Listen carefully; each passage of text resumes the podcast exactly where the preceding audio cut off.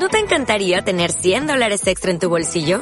Haz que un experto bilingüe de TurboTax declare tus impuestos para el 31 de marzo y obtén 100 dólares de vuelta al instante. Porque no importa cuáles hayan sido tus logros del año pasado, TurboTax hace que cuenten. Obtén 100 dólares de vuelta y tus impuestos con 100% de precisión. Solo con Intuit TurboTax. Debes declarar para el 31 de marzo. Crédito solo aplicable al costo de la presentación federal con TurboTax Full Service. Oferta sujeta a cambios o cancelación en cualquier momento. Ingrávidos. Juanjo López.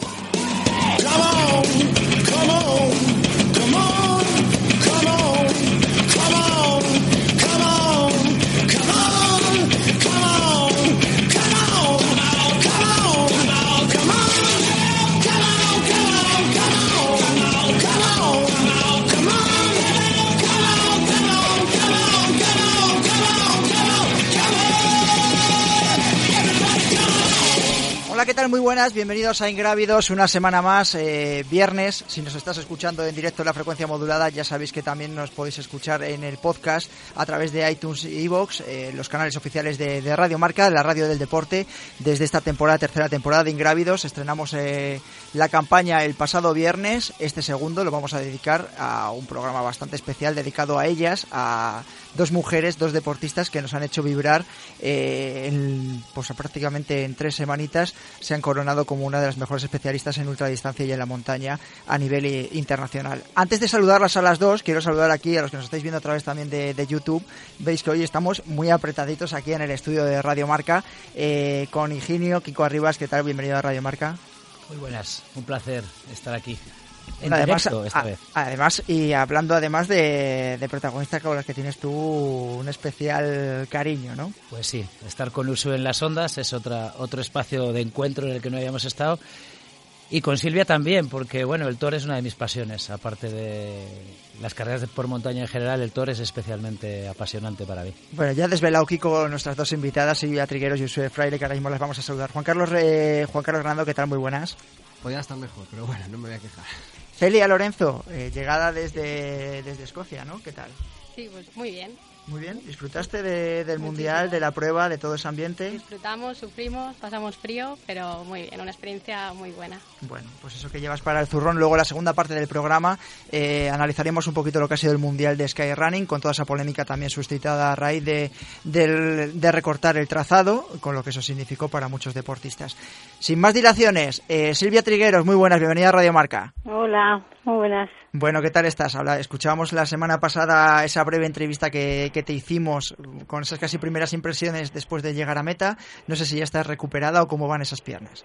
Pues bueno, muy, casi casi recuperada, todavía no del todo, pero pero bueno, muy muy muy bien, mucho comparando con el año pasado, pues muchísimo más rápido y, y, y muy bien. Vamos, a ver si me vas a decir o nos vas a contar a todos que ya estás para hacer otro nuevo tour. No, todavía no, mis pies todavía piden un poco de descanso. Bueno, y en, muy cerquita también de ella, eh, como también adelantaba Kiko Arribas, Usue Fraile, ¿qué tal? Bienvenida a Radio Marca. Hola, buenos, buenas tardes, eh, gracias. Bueno, Usue, ¿qué tal estás tú? Tú yo me imagino que ya de, del UTMB, no sé si te acordarás algo, ahora nos desvelará algo también, Kiko, cómo ha sido evolucionando a lo largo de estas semanas, pero yo no sé qué, qué recuerdas ya del UTMB. Bueno, yo de momento tampoco no, no he vuelto a, ayer hice 30 minutos, pero fue mi primer día de a, diferencia de Silvia, a mí me ha costado más desde la última vez. Bueno, eh, para el que no lo sepa, Usue Fraile eh, consiguió ese segundo puesto en el Ultra Trail de Mont Blanc después de superar una grave lesión como es una, una operación de ligamento cruzado anterior, quiero recordar Usue, porque compartimos además de tipo de lesión y, y recuperación. Eh, yo Pero no sé... pasa es que también me, también me rompí el menisco. También te rompiste el menisco, te lo que tuvieron sí. que, bueno, claro, todo lo que eso significa y me imagino no, que... No, me, lo, me, lo, suturaron, sí. Bueno, yo tengo una, la, la, la, pregunta mía a nivel personal es cómo ha sido esos meses, ¿no? Hasta llegar al Ultra Trail de Mont Blanc. Yo sé lo que he tenido que sufrir para recuperarme de la lesión. La tuya, como bien decías, además con el menisco, es cómo, eh, has, eh, cómo afrontas un reto de esos tan importantes en tan poco tiempo eh, y consigues unos resultados tan, tan buenos, ¿no? Como ese segundo puesto. Bueno, realmente no sé yo si no sé si es poco o es mucho tiempo. Para algunos es muchísimo tiempo y para otros, pues bueno, poco, no sé. Pasaron unos 20, 21 meses hasta que pude competir en el UTMB y bueno, yo creo que el, los primeros 12 fueron bastante largos. Mm, pero bueno, luego a partir de enero ya empezamos a entrenar y, y no te podría decir algo especial. Al principio lo duro fue pues ser dependiente y tener mucha impotencia. Pues yo creo que fue lo que más duro se me hizo, más, que no poder correr, ¿no? Eh, aprovechamos que tenemos a Kiko además hoy aquí. Kiko, ¿cómo fueron esos primeros meses de, de la lesión? Yo sé que son bastante duros, yo también tuve la oportunidad de hablar con, con Usue. ¿Cómo preparas al deportista para ese regreso a la competición, además un deportista de élite como es Usue?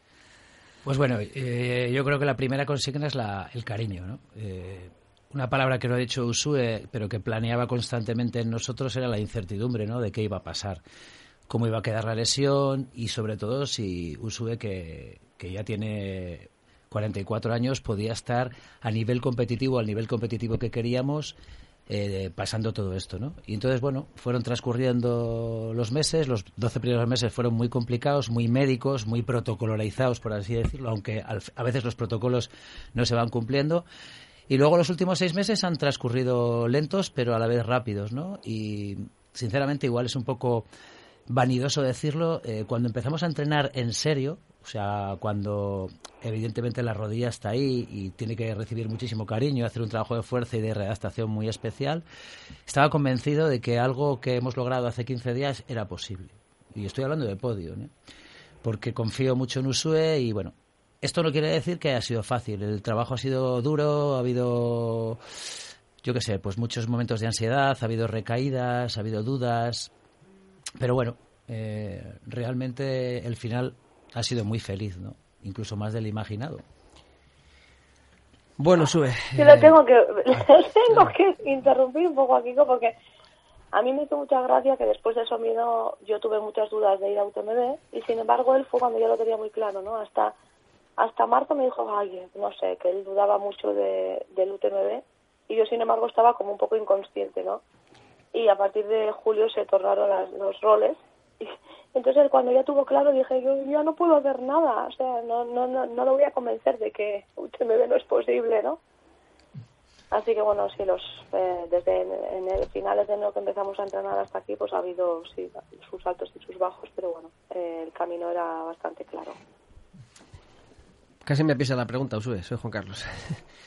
eh, nada, precisamente como sí que le preguntaba a Kiko durante estas semanas previas al UTMB, claro, sí que vi las dudas, las, las tuve que sufrir también porque coincidimos unas vacaciones que no nos hacía ni caso porque estaba pendiente todo el día de ti.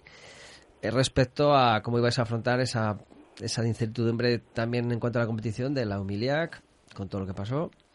Luego el desafío, que estuvo bien, pero bueno, no, no preveía lo que luego podía pasar en UTMB, aunque sabemos que hay ciertos deportistas que tenéis cogida la medida a algunas competiciones y, dais el, el 150% de lo que se espera de, vosotros. Entonces, esas últimas semanas previas a la, a la carrera, aunque ya nos has dicho un poco, realmente esos altibajos, esas incertidumbres, esas dudas que tú podías tener en un momento dado, ibais compensando uno con el otro, eh, que pasó un poco por vuestra cabeza, la tuya sobre todo, porque la de Kiko ya más o menos la conozco, para que llegaras con plena confianza y al pelear por el podio en la, en, la carrera? No sé si pasaron muchas cosas por la cabeza, sí, fueron, me fui dos semanas a Pirineos y fueron dos semanas bastante duras, pero una vez que ya eh, estábamos en Chamonix, eh, con todo lo que pudo pasar por allí, ¿no? Porque tampoco fue una semana de, de mucha, de muy buenos recuerdos, eh, fue una semana complicada, pero bueno, una vez que ya, bueno, ya nos dieron el visto bueno y en, todos los sentidos, yo creo que estábamos bastante tranquilos. Eh, sabíamos que si nos, nos poníamos debajo de la línea de salida, ya, ya estaba todo hecho, ¿no? Más o menos. Que luego cualquier cosa puede pasar, pero todo lo que nosotros teníamos que hacer ya, ya lo teníamos hecho. Y bueno, mm, yo recuerdo decir a alguien, bueno, si yo me pongo en la salida voy a llegar a meta. Luego por el camino me pueden pasar mil historias y, y, muchos momentos en los que yo me quiera parar, pero no sé que voy a llegar a meta, ¿no? Y luego el resultado no mm, entra muchas variables, entra sobre todo la variable de muchas corredoras alrededor, que pues que el resultado está dependía mucho de, también de ellas. Yo podía hacer mi mejor carrera, pero puedo tener a unas cuantas delante y unas cuantas detrás. Eso no, no lo establecemos nosotros. No sé qué más decirte, Juan Carlos, ya lo sabes todo. Bueno. Bueno, con Usue no se sabe nunca tampoco, tampoco todo, ¿no? Porque yo tengo muchas ganas de ver qué sucedieron durante todas esas horas, ¿no? O que dice que ella llegaría a meta sí o sí, pero bueno, ya Es hemos visto que sí. entran muchas variables en una carrera. Eh, Celia, Hola, Usue.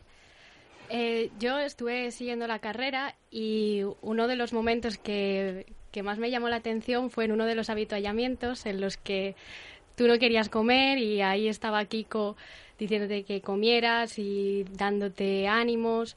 ¿Hasta qué punto crees que, que fue importante su, su labor, su trabajo, el que estuviera ahí? Como- sabes Celia que está Kiko delante, ¿no? Sí. Que le va a dar un poco de jabón seguro. Por eso aprovechas que, que está aquí.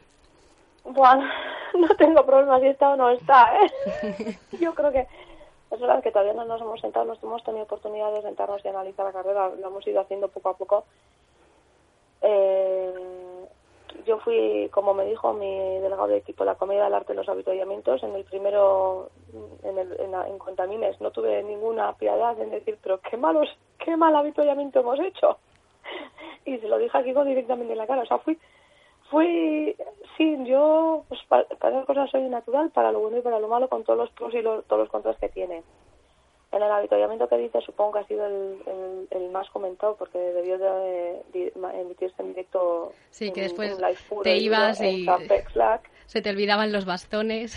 Sí, el de Champex Slack, que fue, sí, no sé, pues que no comía y que yo decía que no podía comer y no hacía más que comer, que Hombre, para mí Kiko es importante que esté, porque al final, más que la asistencia en sí de material y de alimentación, o lo todo lo que pueden hacer es, lo que, lo que necesitas es ver a alguien con, con el que te puedas eh, explayar, ¿no? Y te, te tienen que aguantar. Luego te, les escuchas también porque tú, escuchas, lo que pasa que te llevas la cabeza a mil, entonces hay cosas que te dicen que te, se te pueden quedar y otras que, se, que, se, que entran y salen tal y como han venido, ¿no? Pero sobre todo era una cara conocida, una cara en, el en la que confías, eh, que no sé, que te puedan dar un abrazo, que te puedan transmitir una mirada, eh, yo creo que es para mí lo más importante y en este caso, pues bueno, eh, estaba Kiko allí junto con Manu, con Molus y que y, y bueno, pues sí, para mí es importante esa figura. Eh, Silvia, quería yo preguntarte, porque me imagino que también escuchando a Usue, eh, revives muchas de las experiencias que has vivido tú en el Tour de Jens. Yo te preguntaba el otro día y prácticamente aún no tenías una imagen hecha de lo que habías hecho, de lo que habías sido capaz, ¿no? De conseguir eh, ese, gran resultado, ¿no? Esa victoria en el, en el Valle de Aosta. Eh, después de haber pasado ya una semana, eh, ¿con qué te quedas o qué recuerdas de la carrera? Bueno, yo para, para mí más que la victoria, lo más importante es el tiempo. ¿Vale? Yo siempre digo que yo me marco unos objetivos en tiempo y el puesto, pues lo mismo que dice Usue, depende de, pues de la participación y del nivel que vaya. Entonces eh, yo me quedo con el tiempo y, y bueno, todavía estoy un poco pues asimilando el tiempo que he hecho porque iba para 90 horas, eh, que era un tiempo muy exigente bueno, y he conseguido re- mejorarlo en más de dos horas. Entonces, bueno, pues todavía estoy que asimilando que he hecho un carrerón, ¿no? Pues que todo mi entorno me lo está diciendo, pero todavía yo decía, jo, pues sí, he sufrido mucho menos que en otras carreras, ¿no? Entonces, bueno, pues me quedo con que todo un año, pues con ello en la cabeza, eh, intentando aprender de errores de ediciones anteriores y que, bueno, pues eh, nos ha salido bastante bien. Pues como le ha pasado Usue, pues a veces no te sale, siempre hay fallos, siempre hay fallos, aunque lo hayas repetido, venga, aquí vamos a hacer no sé qué, pues siempre hay fallos. Pero bueno, que en este caso yo, que suelo ser bastante bueno, tengo un carácter un poco seco, no sé, o pues bueno, iba bastante concienciada porque al final el que está al otro lado también sufre y, y bueno, pues eh, no sé si porque me iban saliendo las cosas bien, pero bueno, eh, hasta he sonreído en carrera, cosa que cuando estoy concentrada, vamos, eh, casi no veo ni a la gente, entonces pues bueno, me quedo con que, que al final pues el trabajo pues da resultado, ¿no? Bueno, me imagino que os conocéis las dos, eh, estáis ahí al otro lado de- del teléfono. Eh, yo no sé si Silvia tienes la, quieres hacerle algún tipo de pregunta a Usue, o ya os habéis hablado, os habéis dado la enhorabuena, no sé, aprovechad que tenéis los micrófonos de Radio Marca entre vosotras. Hola, Usue. Ah, Yo una pregunta, ¿eh? ya sé que... Hemos hablado. Sí, hemos hablado un poquillo. Eh, yo he estado lesionada, bueno, pues casi todos eh, en algún momento puntual y, y es duro, es muy duro, ¿no? Y a veces, eh, aunque en mi caso, bueno, pues las lesiones no han sido de pasar por el quirófano, pero a veces cuando estás en plena recuperación dices, jo, merece la pena tanto esfuerzo, ¿no? ¿Y, qué es, no? Al final, ¿qué, qué nos hace esforzarte para, para volver, ¿no? A, a decir, jo, yo quiero recuperar mi nivel, ¿no? Ahí hay algo que siempre nos preguntan, ¿no? Y cada uno tiene tiene algo, pues supongo que será es algo personal, ¿no? Pero en tu caso, ¿qué es lo que te ha dicho? Lo voy a conseguir. Bueno, yo muchas veces me repito a mí misma, no quiero que me, eh, que me retire una lesión, ¿no? O sea, una cosa es que yo, es una decisión difícil, la de dejarlo ya, bueno, mm, creo que difícil, pero yo tenía claro que una lesión no quería que me apartara, sobre todo una lesión como la que tuve, ¿no? Que fue en una salida de esquí de excursión, mm, no no tuvo, bueno, quizá mi ligamento estaba un poco tocado ya antes, no lo sabremos nunca, pero bueno, una algo así traumático que ya no ha sido mm, que no ha sido traumático por el por todos los kilómetros que hacemos, ¿no? Pues no, no, no tenía ganas de que fuera eso lo que me apartara. Es verdad que cada vez lo tenemos más cerca, pero ya porque cada vez nos, a mí me cuesta más, más entrenar, más motivarme, más todo. Eso, yo creo que si tengo que tomar alguna decisión será más en, en, función de esos aspectos que de los otros. Pero bueno, de momento yo mi objetivo era volver, ya lo he conseguido y bueno, pues ahora ya veremos. Ya, ahora ya veremos. Juan Carlos, para Silvia. Esta va para Silvia, sí. Eh, a ver, a mí me toca siempre la parte más técnica. Eh, me consta que has entrenado específicamente bien el Thor, que precisamente por Kiko me estaba poniendo el día, ya que es un apasionado de esta distancia, de esta competición. Eh, yo le consultaba de vez en cuando y decía, oye, esta chica no va un poco rápido para... no por las horas, ¿eh? que sé que tenías las 90 horas metidas en la cabeza y te has salido con la tuya, incluso lo has superado. Eh, en un momento dado podías la posición te podía engañar al estar tan adelante con respecto a la clasificación general, pero bueno, sí que me gustaría saber cuál ha sido la clave de tu preparación a nivel físico. Ya sé que a nivel mental esto es súper importante, a nivel nutricional, que todo en este tipo de carreras influye muchísimo, pero sí que me gustaría ver si algún factor clave que veas tú que te ha dado esa opción de, bajar de las 90 horas en, esta competición. yo, eh, respecto a las dos ediciones anteriores, no creo que haya ido eh, mejor preparada. Es más, yo creo que hace dos años iba súper bien preparada, lo que pasa que se me complicó muchísimo la carrera, ¿no? Pues eh, tuve fiebre y con lo que yo conlleva y bueno, pues este año pues he ido con esos factores quitados, ¿no? Eh, no, no me ha pasado, que bueno, pues en las dos ediciones anteriores me coincidió que me baja la regla y siempre me da fiebre y este año pues ese factor pues no, no me coincidía, ¿no? Y, y entrenar, bueno, pues no sé, he estado entrenando en Andorra, pues porque he pasado las vacaciones allí, y Andorra la verdad es que es un terreno muy duro. Eh, es muy duro. Entonces, eh, mi punto más débil yo creo que siempre son las subidas. Y, y en Andorra no hay más que subir y bajar. O sea, no hay zonas llanas para correr. Y entonces, pues bueno, yo hablándolo con mi marido decíamos, ojo, pues eh, el terreno me ha tenido que, que, ayudar, ¿no? Porque luego, eh, aunque es muy parecido la zona de Aosta, el terreno ahí es mucho más, más, más fácil. Se puede correr, aunque subas a, a alturas más elevadas, son senderos, hay algunas zonas técnicas, pero nada que ver con Andorra. Entonces, pues bueno, mm, yo creo que eh, esa igual es el punto de diferencia respecto a años anteriores, porque años anteriores he ido a entrenar por el recorrido en Aosta, que en todo caso me podría haber beneficiado, y, este año pues por circunstancias no he podido y, bueno, pues me queda un poquito más cerca y entrenando, y entrenando en más duro. Entonces, pues bueno. Bueno, es una buena justificación. Kiko. Sí, bueno, yo creo, un poco añadiendo que hay tantos factores que influyen y, lo mental, aunque no le vamos a desvalorizar, es absolutamente imprescindible en, carreras de este tipo. Es cómo tú lo afrontas, o sea, no solo lo mental en cada instante, sino cómo tú afrontas. Este año me imagino que la meteo ha sido bastante favorable también en el, en el Tour. Y nada, a mí me gustaría preguntarte una cosa. Eh, casi cultural o sociocultural. No creo que el Tour es una carrera que atrae, atrae mucho a, la gente de, la zona, es una carrera muy especial en cuanto a lo que significa para el Valle de Aosta, pero sí que me gustaría que, saber por qué el Tor para ti.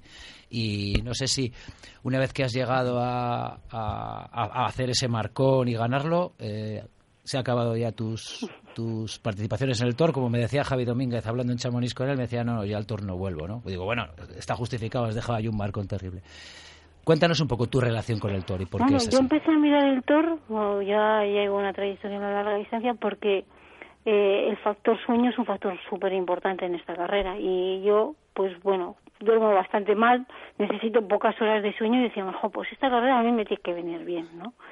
Y aparte, pues que le, eh, donde está, el entorno, pues bueno, al final yo eh, no me dedico a esto y buscamos las vacaciones pues conocer sitios nuevos y bueno pues eh, al final si eh, mi marido con el que comparto eh, las vacaciones pues pues le apetece ir ahí y, y, encima pues puedo entrenar la carrera ver la zona pues bueno pues será una oportunidad no una vez que la haces pues engancha. Engancha porque es una carrera completamente diferente. Como tú bien has dicho todo el valle de Aosta se vuelca el trato al corredor eh, por la parte de no de la organización solo eh, sino de todos los voluntarios de toda la gente de los pueblos por los que vas pasando es impresionante no eh, yo ya era mi tercera participación este año y bueno que me llamaran por mi nombre que me estuvieran esperando pues pues es que te llega muy dentro no y si voy a volver bueno, pues lo primero que llegaba a casa mi hijo el mayor, cuando decía que si bajaba de las 90 horas no iba a volver porque creía que no iba a bajar, ¿eh? con hacerlas ya era suficiente, pues me dice, ya no vas a volver, ¿no? No, pues, eh, pues no lo sé, no lo sé, porque ya me están esperando, ya me lo han dicho que me están esperando. La verdad es que este año me ha dado bastante pena que no hubiera estado Elisa Borsani, porque al final hubiera sido una pelea bonita. Ya la hicimos los dos años anteriores hasta que, bueno, empecé yo con mis problemas. Entonces, pues bueno, eh, no tengo ninguna espina. Eh, me he quedado satisfecha este año, pero es que me gusta, me gusta. Eh, no sé si somos más masocas porque sé de antemano que voy a sufrir, ¿no? Pero en qué carrera no se sufre, hasta en una de diez, ¿no? Entonces, pues no voy a decir que he terminado mi relación con el Thor, no. No sé si vuelve el año que viene o el siguiente o, no sé, pero no lo he terminado. Hola Silvia. Hola. Eh, bueno, un poco también a raíz de lo que te ha preguntado Juan Carlos sobre la preparación, y es que ha sido un tema que hemos hablado este fin de semana en Escocia, eh, sobre lo que, que, es entrenar mucho, qué es entrenar poco y yo quería preguntarte eh, las horas de entrenamiento más o menos que, metes a la semana para llevar a cabo una prueba tan larga como puede ser el TOR y si podrías decirnos el desnivel positivo que, haces a la semana. Una pregunta del millón, venga. es que no, no, te puedo contestar porque no, no suelo mirar. O yo tengo un entrenador, ¿no? Eh, y más o menos, pues bueno, es que al final es muy relativo porque yo pues eso por circunstancias yo he tenido que estar una semana sola con mis hijos y entonces pues bueno pues tenía que ajustarme. Eh, a levantarme pronto estar eh, dejarles dos horas todavía dormidos para entrenar eh, para volver a estar con ellos preparar el desayuno no sé qué dejarles ahí un poco eh, encaminados igual volverme a salir otras dos horas. O sea ha sido un poco no irregular porque he tenido una constancia pero en función de también de cómo me sentía yo, ojo, pues he hecho un entreno hoy más duro y hoy me encuentro cansada, pues hoy, pues hoy no voy. No voy a entrenar sola corriendo, pero si me voy con mi madre, con mi familia, pues a dar una vuelta de cuatro horas por el monte. Entonces, bueno, pues todo suma, ¿no? Y, y como dice mi entrenador, el descanso es tan importante como el entrenamiento, el asimilar lo que entrenas, no es entrenar, entrenar y entrenar, ¿no? Entonces, bueno, pues eh, yo creo que he llegado a un equilibrio con los años, entonces me conozco y digo, ojo, pues hoy, hoy eh, estoy fatigada, pero creo que me viene bien entrenar, ¿no? Y, o si no me viene, lo digo yo, me lo dice mi, mi marido que me dice, hoy te va a venir bien, vete un par de horitas, ¿no? Entonces, pues bueno, eh, no busco desniveles, no estoy mirando, más bien suelo entrenar por horas, Entonces digo, bueno, pues hoy cuatro horitas, al día siguiente tres. Eh, ¿Cuántos kilómetros haces? Pues es que es tan relativo. Si te metes desnivel, vas a hacer muchísimos menos kilómetros en el mismo tiempo. Entonces, pues bueno, eh, no lo he mirado, ¿eh? Podría mirarlo en el Garmin y decirte, jo, pues esta semana he hecho eh, no sé cuántas horas, pero no, no, no me suele dar por ahí. O sea, no.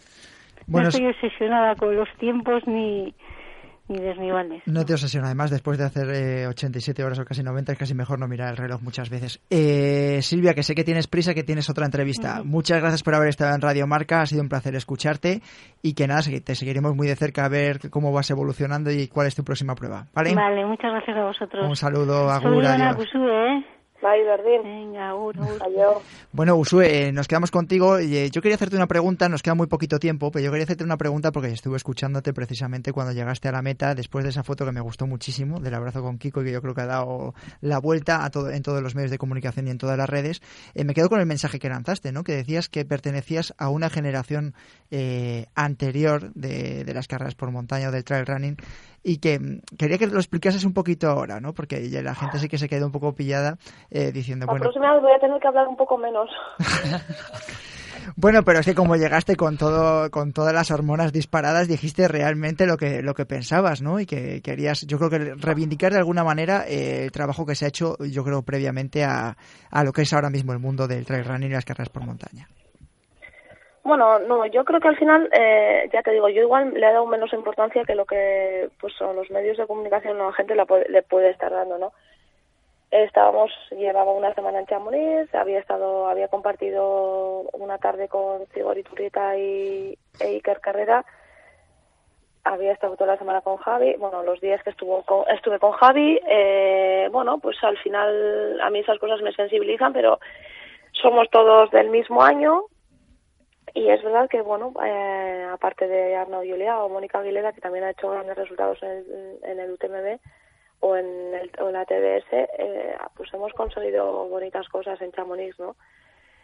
Y veo que, bueno, las, eh, las cosas van cambiando, la actitud, las actitudes son diferentes, ni no es ni mejor ni peor, ni mucho ni poco, o sea, es algo diferente, son diferentes generaciones. Eh, nos cuesta hacer ciertas cosas que a otros les, eh, les resulta muy fácil hacerlas, eh, que son parte de su día a día y, que quizás no, no es nuestro caso, ¿no? Nos estamos refiriendo a la difusión, ¿no? Usue, más bueno, difusión o, forma de vivir de vivir las cosas, ¿no? De vivir el trail. Y bueno, pues en ese momento yo estaba bastante sensible y, me salió así, ¿no? Tampoco quiero darle más bombo ni diferenciar ni que nada sea mejor que peor, no es, es diferente. Yo me sentía identificada con, con ello y, bueno, pues así lo dije, ¿no? Bueno, pues Usue Fraile, nos quedamos sin tiempo. Yo sé que ahora mismo, y sabiendo que éramos tantas personas a preguntarte y teniendo a, dos grandes deportistas como Silvia Trigueros y Usue Fraile, era complicado que no nos quedásemos cortos de tiempo, pero me gustaba teneros a las dos y que hablaseis entre vosotras, igual que tener a Kiko aquí junto a Juan Carlos y Celia conmigo. Usue, muchísimas gracias por haber estado en Radio Marca, que haya mucha suerte esta temporada y que ya sabes que te seguimos de cerca. Vale, muchísimas gracias. Agur. Eh, Kiko Arribas, Juan Carlos Granado, Celia Lorenzo, eh, ha sido un placer teneros, especialmente a ti, Kiko. Creo que habías entrado siempre por teléfono, no habías estado aquí en el estudio. Estoy convencido de que a lo largo de esta temporada de 2018-2019, a los que a lo mejor somos más de aquí de Castilla y León, estamos más acostumbrados a ti, pero yo creo que a nivel nacional también se te conoce bastante y te invitaremos más a menudo para que estés aquí en la radio del deporte. Pues nada, siempre que pueda, pues un placer. Eh, recordaros que nos hemos quedado sin tiempo. Eh, arroba Ingravido Radio en las redes sociales, nos podéis seguir en iTunes, en iVoox, también en el 101.5 de FM y ahora otra vez a través de YouTube a las 7 y media todos los días aquí en Radio Marca.